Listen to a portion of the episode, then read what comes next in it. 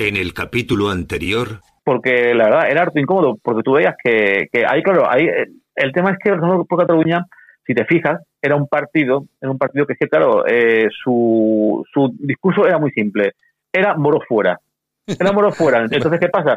Entonces, ¿qué ocurre? Pues que bajo el paraguas del moro fuera, lo que quería Josep Anglada en este caso, pues él, lo que quería era aunar eh, el voto, el voto anti-inmigración ya fuera españolista o independentista. ¿Qué ocurre? Que ahí, en ese sentido, pues claro, pues, pues eh, es un poco lo que explica ese discurso ambiguo. También, bueno, también estaba bueno, la, influencia en su momento de, Enrique Rabello, el que era secretario secretario de Relaciones eh, Internacionales de, de Bajo Cataluña, que bueno, que, después, que después se, se, demostró cuando, cuando él se dio de baja de, de que fundó un partido independentista, eh, el de el de el de Son Catalán.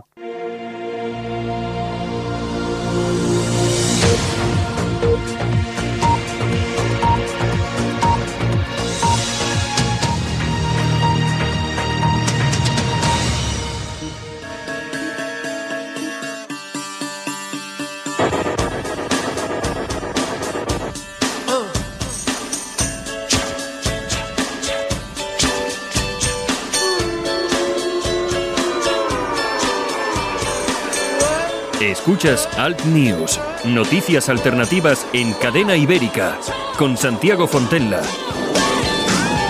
Saludos super cordiales, aquí estamos de nuevo, otra vez hemos vuelto, eh, volvemos siempre, todos los días, a primera hora de la mañana. Bueno, 7 eh, grados la mínima en Ávila y Soria, es la mínima de España, y la máxima, ni más ni menos que 34 grados en Málaga. Nuestro compañero Armando Robles, que lo va a pasar realmente mal. Gracias por escogernos. y doy a Vida Urrázaga, Santi Fontenla al micrófono. Y por supuesto, gracias a todas las personas que hacen posible que esto funcione cada día. Hoy tenemos pues los titulares como siempre con Yolanda Cemorín y también vamos a tener tertulia y análisis de actualidad con Hanan Serruk y con Armando Robles de alertadigital.com. Gracias por elegirnos. Transmitimos desde los estudios de Cadena Ibérica en el País Vasco para toda España, todo el mundo, todo el que quiera escucharnos, el que quiera oírnos, el que quiera, sobre todo, bueno, vernos iba a decir yo vernos, pero claro, vernos es un poco complicado. Bueno, oírnos despotricar de todo, de todo lo despotricable que tiene este país, todavía llamado España. Comenzamos, bienvenidos.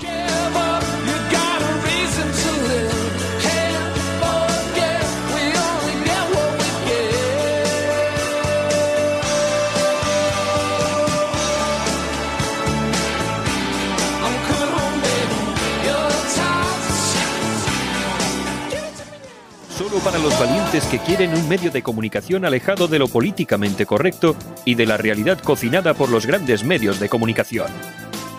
Alt News. Somos diferentes. Somos alternativos. Con Santiago Fontenla. Solo para los valientes que quieren un medio de comunicación alejado de lo políticamente correcto y de la realidad cocinada por los grandes medios de comunicación. Alt News. Somos diferentes. Somos alternativos con Santiago Fontenla.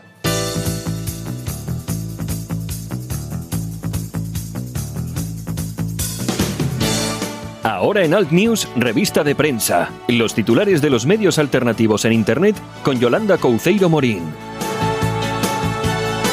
Con doña Yolanda Couceiro Morín, que ya está aquí como cada mañana. Y además hoy tengo que agradecerle que ha tenido todo un detalle y me ha traído el café. Que si se enteran, que si se enteran las feministas que, te has, que, le has llevado un café a un hombre. Por Dios, por Dios. Mm, buenos días, buenos días. Buenos días. Bueno, que es verdad, mire, Cafés incluidos. Es verdad, aquí tengo el cafecito. Oye, ayer puse la eh, bueno, el otro día puse la foto. Ya, ya la vi en Twitter. Sí, mm. sí, sí, sí, ya la vi. Bueno, pues entonces eh, empezamos si quieres, ¿eh? Pues venga. Mira, Malena Contestí, que abandona Vox, diputada por Baleares, dice que mm. son ahora homófobos extremistas y criminalizan a la mujer. Eso lo dice ahora. Malena Contestí. Vamos a ver, aquí es que, vamos a ver, yo, eh, hay un tuit de Macarena Olona en la que dice que claro, que todo esto se ha producido después de que se le comunicara que no va a ser eh, candidata eh, por Baleares En las la- listas. en las listas de. Vox en las próximas elecciones. Entonces, ¿qué es lo que pasa? Pues que mm, Se ha me- enfadado. me imagino que se habrá enfadado y pues sí ha dicho cuatro cosas. Hay que recordar que Malenia Contesti se fue de Vox, de no, miento, de Actúa, porque ella denunció algún trejemeneje con la pasta y, Sí. eh, y bueno, eh, ahí ya se fue, entonces ahí yo creo que ya se rompió todo el todo el buen rollo que había y bueno, ha acabado así, como el Rosero de la Aurora. En fin, a mí me parecía una tía. Bueno, además hay que tener en cuenta una cosa, ¿quién es esta mujer? Es eh, eh, esta era hija del que fue presidente del del ay, eh, del equipo de fútbol de allí, de, De Baleares. del Mallorca, Del puede ser. Mallorca. Ujú.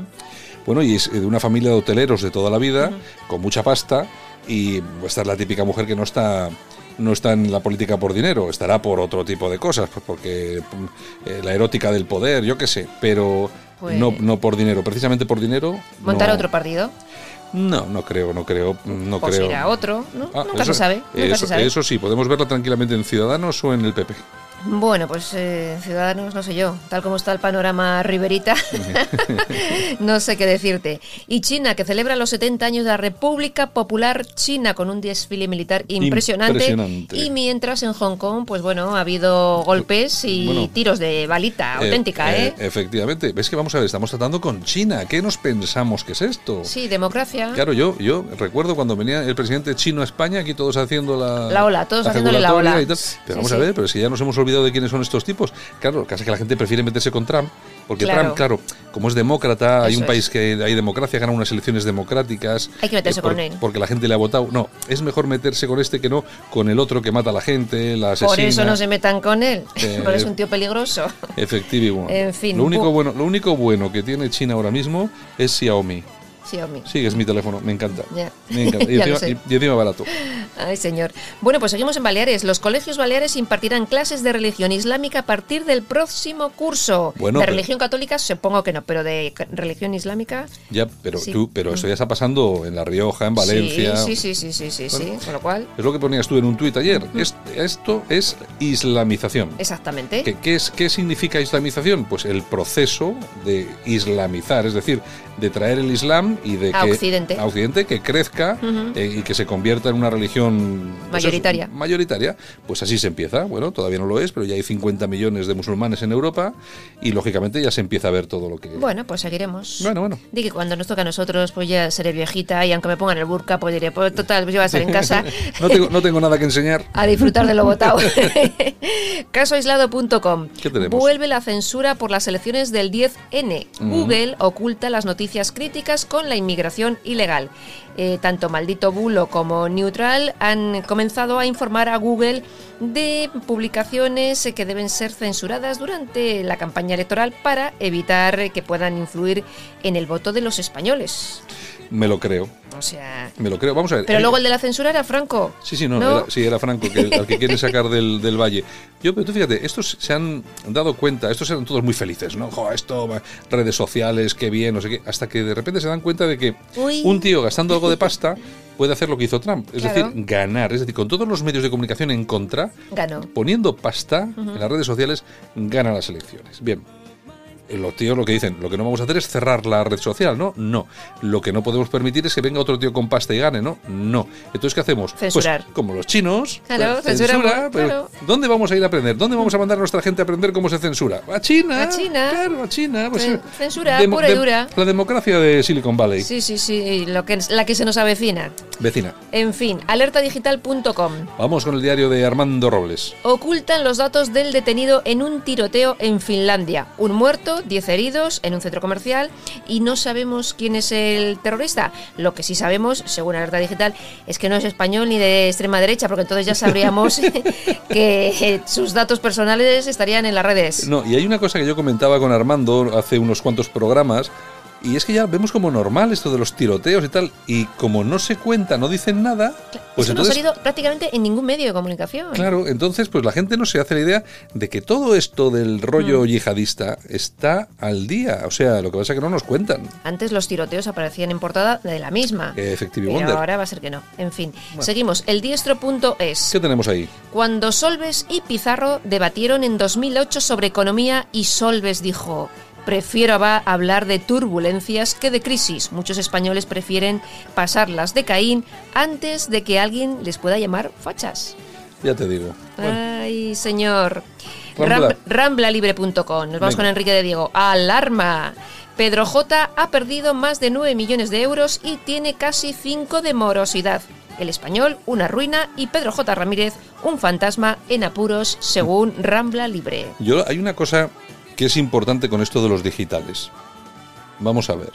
Eh, gente que llega a montar un digital, pero que llega a montar un digital con 12 millones de euros, es decir, 2.000 millones de... la- vamos a Y, pierde dinero. Y, y pierde dinero. Pero vamos a ver, o sea, exactamente qué hacéis. Porque yo conozco Alerta Digital, que lo lee, me lo leen más de 100.000 personas todos los días.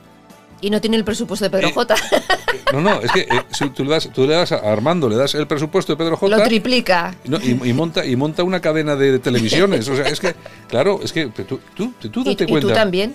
Bueno, sí, pero Sí, sí, eh, sí. pues tampoco me voy a poner a mí de ejemplo y tal, por esto. Pero bueno. tanto a- Pero Armando- la ¿verdad? cuestión es la siguiente. Estos tíos con 10, con 11, con 12, con 15 millones de euros no son capaces de salir adelante con un digital. A lo mejor se los ponen de sueldos.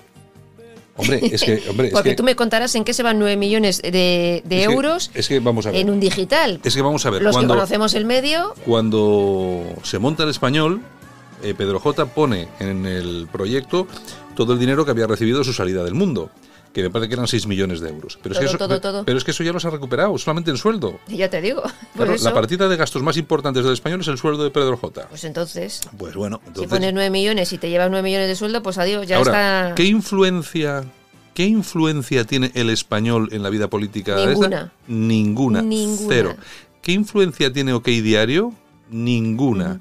¿Qué influencia tiene el país? A algo. El ABC? A algo. El La Razón? A algo. Es decir, los medios digitales, seguramente el confidencial, bueno, quizá también tenga su influencia, sobre todo a nivel económico, pero los digitales no tienen ningún tipo de influencia. No, los puedes leer más o menos, te pueden gustar más pueden, o menos. Pueden, pueden criticar un poquito y montar Sí. un poco de tal, pero no... Es lo que hay. Ah, bueno. Es lo que hay. Bueno, seguimos. La dialéctica nacional.es.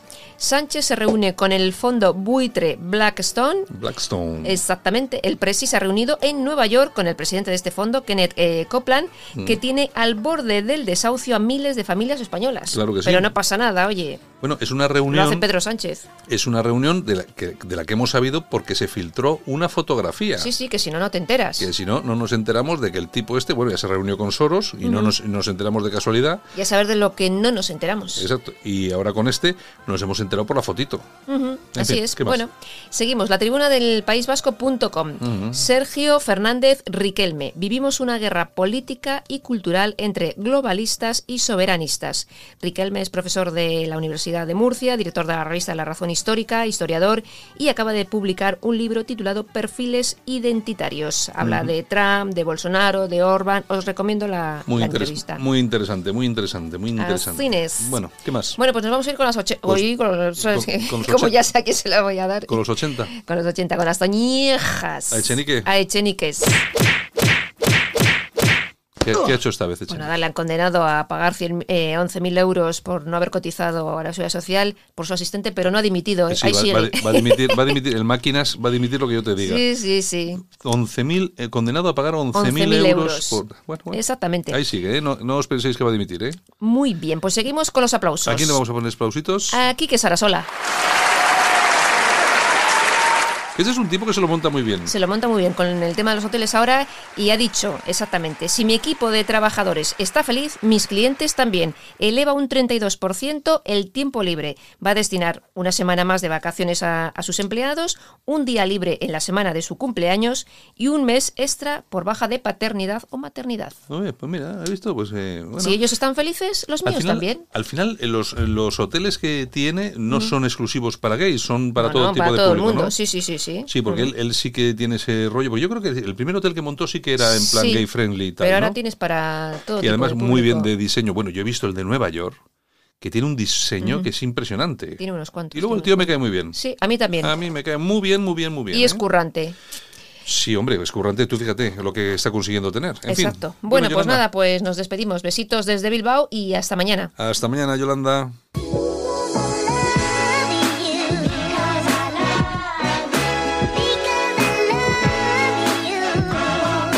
Y nosotros, por supuesto, que continuamos. Nos vamos a ir a la tertulia con nuestra compañera Hanan Serrouk y también con Armando Robles. Vamos allá.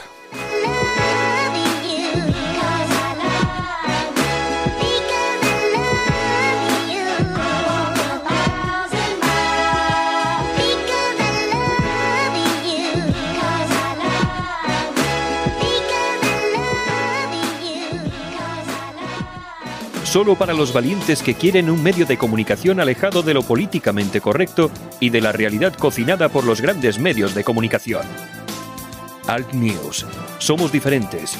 Somos alternativos. Con Santiago Fontenla.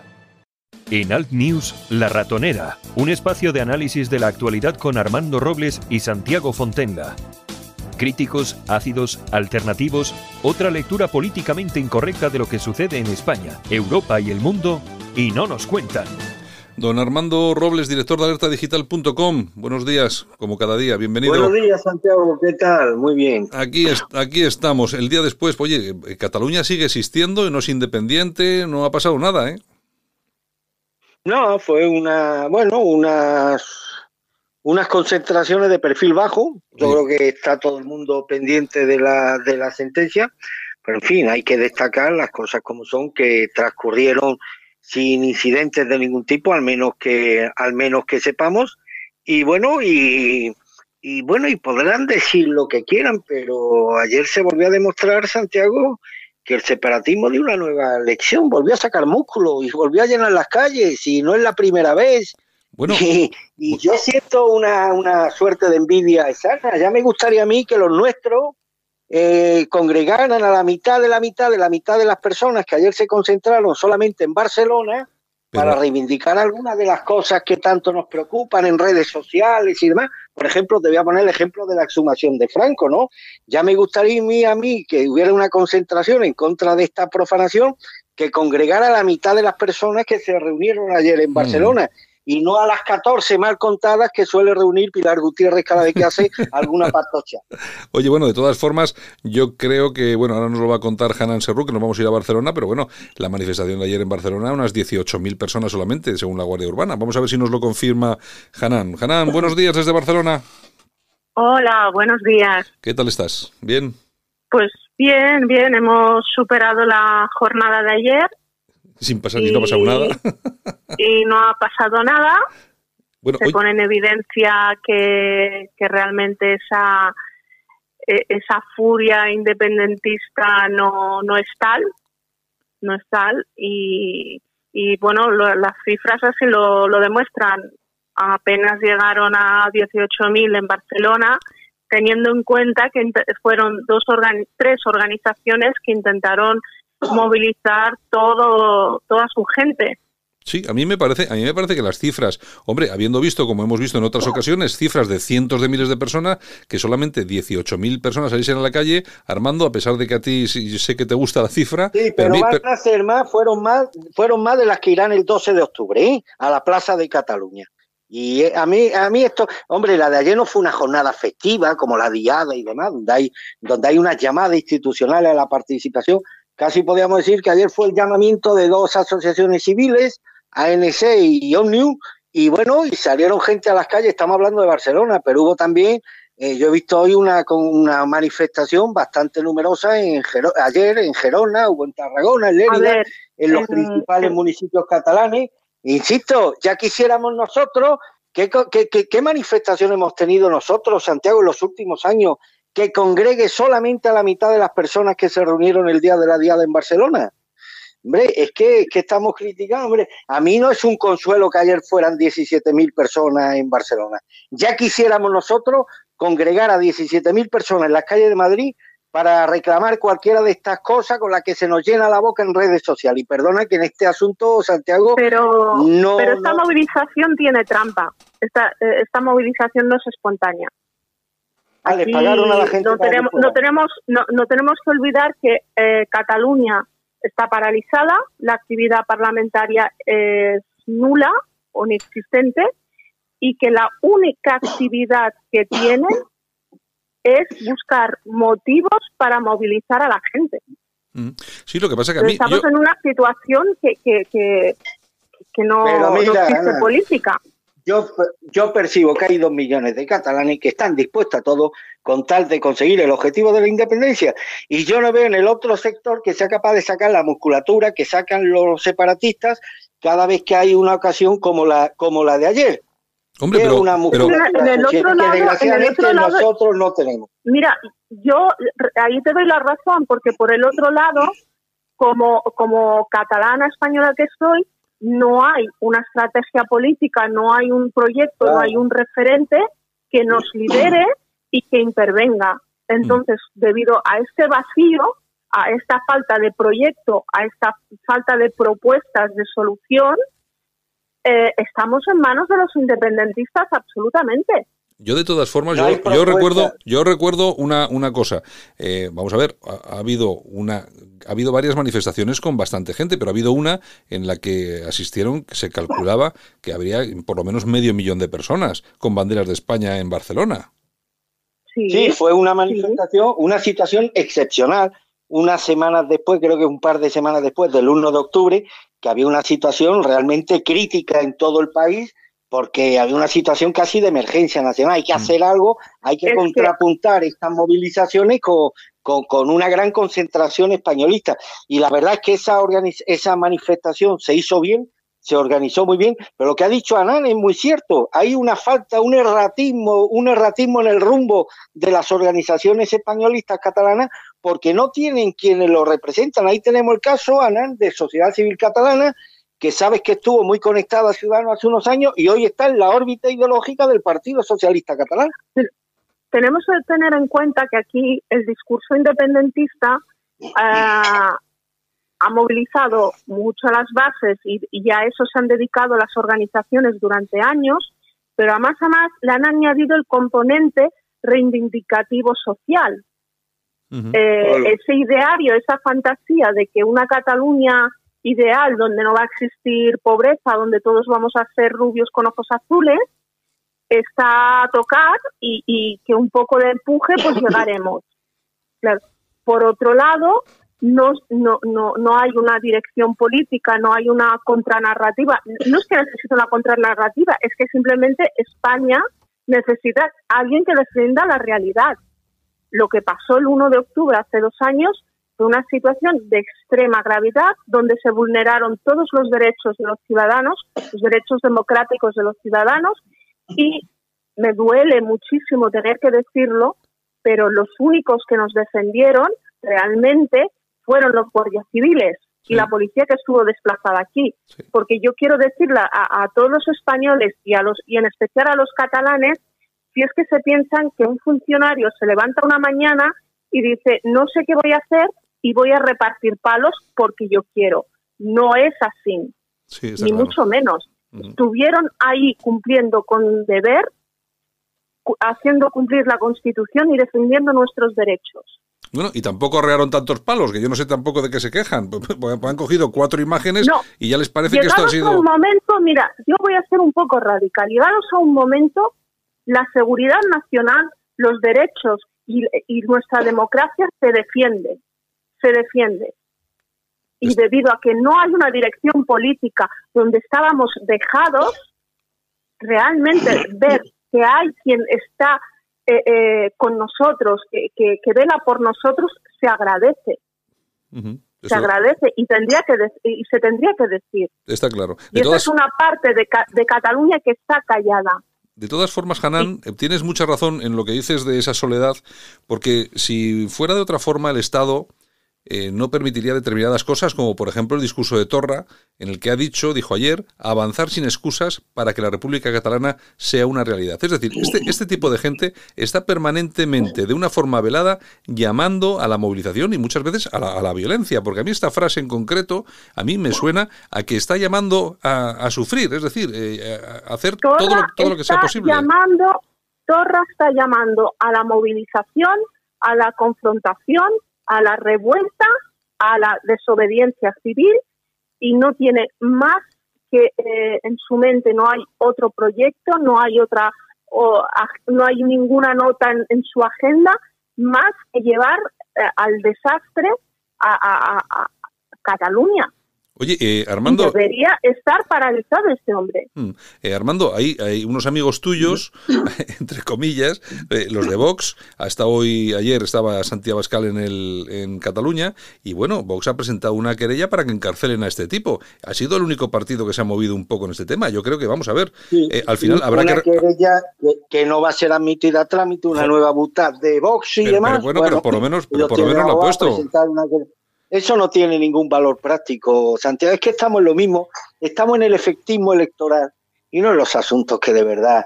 Por eso yo soy tan pesimista respecto al tema de Cataluña y estoy convencido que vamos a perder esta guerra, porque hay dos millones de catalanes resueltos a ganar esta guerra, sea como sea, y están dispuestos a todo, mientras que aquí solamente hay oportunistas. Y bueno, lo de lo de Abascal no me sorprende. Otro, otro, otro golpe yo, difiero totalmente con, lo que no, pero deja, que termine, deja, que, deja que termine mi exposición. Lo de lo de Abascal, un golpe efectista con vistas a las elecciones y los de Ciudadanos otro. Pero hombre, esta moción de censura, o sea que hace un mes le preguntan a la señora Rimada, oiga, mire usted, usted es la, la fuerza más votada. ¿Por qué no presenta una moción de censura? Es que no tenemos votos suficientes, estoy de acuerdo. Y ahora los tienen a un mes de las elecciones. Es todo puro cálculo electoral. Les importa un bledo la realidad de España, les importa un bledo. No tienen altura patriótica de mira, se mueven solamente en clave electoral. Y yo estoy convencido que esta guerra la van a ganar ellos. ¿Por qué? Pues porque están el relato lo han ganado. Lo que ha dicho esta compañera, sí, oye, a mí no me si dijera que a mí me indignaron las imágenes de los policías agrediendo o golpeando a los que fueron a votar el 1 de octubre, mentiría. Pero tenemos que reconocer con una cierta perspectiva que aquellas imágenes fueron una cagada y que les permitieron a ellos ganar el relato, ganar el relato ante la opinión pública internacional. Esas imágenes hoy no se hubieran repetido si Rajoy tuviera la oportunidad que tenemos ahora de, de, bueno, de comprobar hasta qué punto el relato independentista se hizo un hueco en muchas cancillerías extranjeras y sobre todo en la opinión pública, en la opinión pública mundial. Eh, insisto, lo de ayer, aunque fue mermara mucho la participación ciudadana, siguió siendo una nueva demostración de fuerza. Están unidos, tienen un objetivo, tienen líderes muy inteligentes, tienen medios económicos y desgraciadamente en todos los sondeos el movimiento separatista va aumentando el número de adeptos mientras que veo a las fuerzas españolistas desperdigadas, sin una acción unitaria, sin estrategia, sin líderes, sin un proyecto coherente y sobre todo con partidos políticos como Ciudadanos, Vox y también PP no o el PSOE, más resuelto en dar golpes de efecto que puedan traducirse electoralmente de una forma rentable para sus intereses que en propiciar auténticas medidas y políticas que, que bueno, que sean inspiradoras de una altura patriótica de mira. Por eso soy muy pesimista respecto al tema catalán. No puedo dejar de serlo, sobre todo cuando vemos estadísticas como estas que señalan que en el año 75, a la muerte de Franco, había un 4% de independentistas y 40 años después, con todo el poder autonómico que han tenido, con instituciones propias, con transferencias en las áreas más importantes, con policías propias, con unos presupuestos millonarios el número de independentistas se ha superado. Dicen los más optimistas que están actualmente en torno al 45%. Como esto siga así, Santiago, te aseguro que en 10 años el porcentaje de independentistas será del 70%. Sí, no me extrañaría, no me extrañaría. Eh, Hanan, si te acuerdas, algo, ibas a decir. Sí, mira, eh, es cierto que eh, ha sido la, la Cataluña la comunidad con, unos presupuestos más generosos eh, ha sido la, la más mimada, pero también ha habido una dejadez, ha habido una dejadez. Eh, todos esos años han sido para el desarrollo, pero para la construcción de un discurso identitario, para el adoctrinamiento de las actuales juventudes que ahora tienen una idea que no corresponde a la realidad.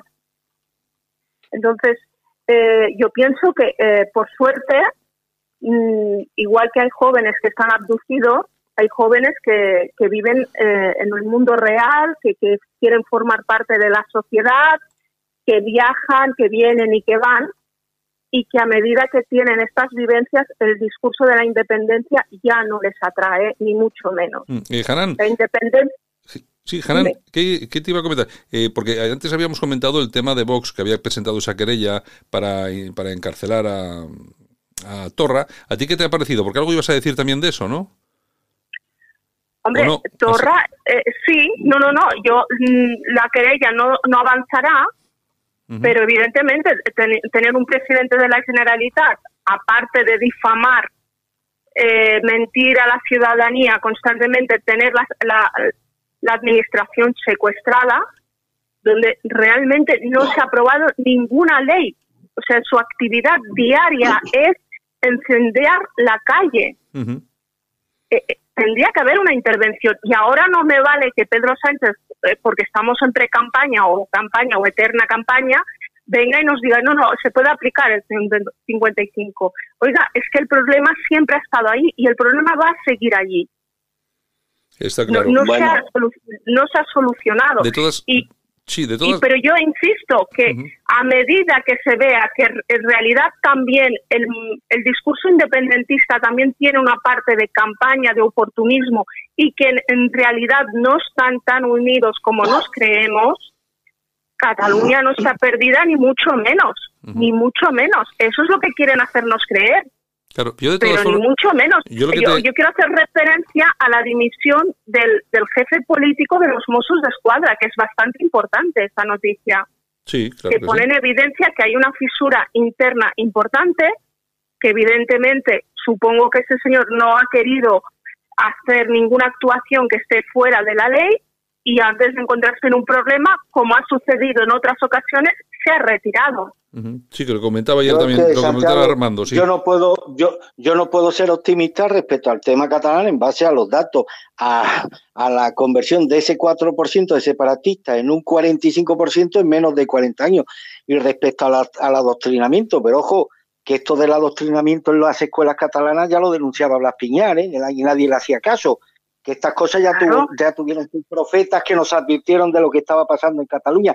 Nadie puede aducir ignorancia de lo que ha, de lo que ha ocurrido en estos años. ¿Que se ha adoctrinado a los alumnos catalanes? Pues parece, parece que sí, pero ojo, que en el resto de España también se ha adoctrinado a los niños durante estos 40 años. Allí se adoctrinaba en el odio a España y aquí en el odio a Franco, a la tradición, a la Iglesia Católica, al orden, es decir, que adoctrinamiento ha existido en toda España y cada uno, pues como siempre, los políticos anteponen sus intereses electorales al porvenir de las futuras generaciones, pues siempre todo lo hacen en clave, en clave electoral inmediata. No puedo ser optimista respecto al tema catalán, porque veo que cada día son más los separatistas, y yo le preguntaría a Hanna, ¿tú cómo convencerías a un separatista de que dejara de ser? Bueno, eso es complicado. Eso, es complicado. Bueno, complicado y no complicado. Le pediría que mirara al mundo real. Bueno, y ellos te El mundo real, fuera de los cifros que... No, no, no. Que, que, que, ellos te responderían lo mismo, mira tú el mundo real y demás. Ellos están en una posición, bueno, bueno. Yo vivo, yo vivo en un mundo real y no es perfecto. Y la república que ellos imaginan ni existe ni será perfecta, ni mucho menos. Y que en, en el siglo XXI alguien se plantee que, que la violencia eh, justifica algo que no existe, que no existe, no es es que no tiene viabilidad, es absurdo. Mm. Es absurdo, es como querer convencer a alguien de que la, Tierra es plana, ahora tenemos los tierraplanistas. La Tierra es la Tierra. Eh, eh, hay momentos que es tan absurda la situación de Cataluña que tengo la sensación de vivir en una secta. en una secta. Sí, pero, eh, pero oye... Entramos y salimos de ella eh, no damos crédito. Y a veces yo tengo mis crisis existenciales, porque claro, si yo me, pongo, me pongo solamente TV3, claro, yo eh, oigo España y, me, meto debajo de la cama, casi como un monstruo, pero, pero la realidad es la realidad y yo me relaciono con el mundo, yo tengo inquietudes, yo contrasto la información, igual que sé que tenemos líderes que les falta el sentido de de Estado, de, de compromiso, es lo mismo, lo mismo les pasa a los independentistas, porque todo esto viene a raíz de qué? De una cuestión económica y de tapar eh, la estafa más grande que ha habido en, en, política. Sí, sí, es así, ¿eh? Olvidamos el 3%. efectivamente, efectivamente. No tenemos memoria. Que yo creo que yo creo que todo esto, eh, la situación que estamos viviendo, Armando, nace a raíz del 3%, ¿eh? Para taparlo. Sí, además me acuerdo yo un programa de la ratonera que estábamos dando casi en directo el hecho insólito de que un helicóptero tuviese que evacuar a diputados catalanes del Parlamento, entre ellos Artur Mas, de la indignación que había en la calle contra la corrupción en los dirigentes catalanes. ¿Te acuerdas de aquello, no, Santiago? Sí, sí, claro, claro. Y que a las pocas semanas aquello se opaque y a, la cosa, a las pocas semanas se activa el proceso soberanista en Cataluña y ya no se vuelve a hablar más de la corrupción y del 3%, ya fue toda una, de luego fue una de las campañas de ingeniería política más brillantes que yo he visto nunca. Es decir, tener que sacar a los parlamentarios en, helicóptero, esto, esto no sé, no, nos sitúa en, la, en, el hecho de la indignación que existía en la pues sociedad catalana contra los políticos. Tres semanas más tarde se desactiva esas protestas y las protestas se canalizan en contra del resto de España y en favor del proceso soberanista. Sí, Hanan. Y desde entonces no, hemos no, os piséis, no, os piséis, Hanan. Mira, ese día fue el día clave que los políticos en el Parlamento de Cataluña decidieron que aquellas revueltas, aquel malestar, lo iban a utilizar. Lo iban a utilizar. Y le iban a dar algún sentido. Y el sentido que le encontraron es darles el mensaje de la independencia. Estamos aquí en esta situación porque los españoles nos roban. Y se aliaron y les dieron poder y les dieron alas. Y es lo que nos encontramos hoy en día. Y nos encontramos los CDR, nos encontramos el tsunami democrático y lo que nos encontraremos el día que se haga pública la sentencia. Sí, porque tú, no hay que olvidar eh, una cosa que es muy importante, que hasta hace muy poco tiempo el lema de toda esta gente, esta gentuza, era de España nos roba, simplemente para tapar lo que ellos habían robado. Sí, sí, sí, sí. Bueno. Claro. Eh, bueno, pues entonces, señores, pues... el problema, sí, si los antecedentes los conocemos, lo que pasa es que Cataluña ha entrado ya en una espiral indiablada y yo, la duda que tengo, Hanan, es que veo muy difícil salir de esto. Sinceramente, lo veo muy difícil.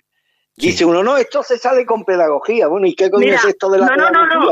Aquí, aquí con Cataluña, si solamente nos dedicamos a verlo y no a hacer, evidentemente que nos salimos. Y aquí No, no, no, vale la, la campaña porque es una cuestión permanente. Es una situación de emergencia, emergencia nacional, que necesita políticos de, de, de, Estado, de, compromiso, de, país, serios. Yo no sé hacia dónde mirar, sinceramente. El eh, Ciudadanos, Vox, PP, necesito alguien que me transmita que le preocupa España, los españoles y que nos tenga presentes los catalanes. Y la locura en que estamos metidos en los políticos nacionales que cada día me desconciertan más. Resulta que ayer Pedro Sánchez, el mundo al revés, defendiendo el 155 sí, sí, sí, y, y, Casado diciendo que no, que no se dan las circunstancias. Oiga, ¿cómo que no se dan las circunstancias? Si ya está planteando Torre y Puigdemont crear un parlamento paralelo, es decir, el representante del Estado en Cataluña está planteando un parlamento paralelo después de la sentencia. Esto ya no es un acto de desobediencia, esto es un acto directo de insurrección contra el Estado. ¿Cómo que no se dan las condiciones? Yo ayer cuando escuché a ah. Casado decir que no se dan las condiciones y al otro defendiendo el 155 y al Botarate que hace un mes decía que no presentaban una moción de censura porque no salían las cuentas y, ahora parece que sí le sale, ¿no? Un mes antes de las elecciones. Es que vemos a Nan que anteponen su interés electoral al interés del país y con políticos como estos, querida Jarán, yo no puedo ser optimista respecto a la resolución ni del tema catalán ni, del, ni de los grandes problemas que tiene este país. Mira, somos un país constitucionalista, democrático, y está al final la fuerza en sus ciudadanos. Tenemos el arma más importante, yo siempre lo digo, las bases, el día que vamos a votar, las bases de los partidos.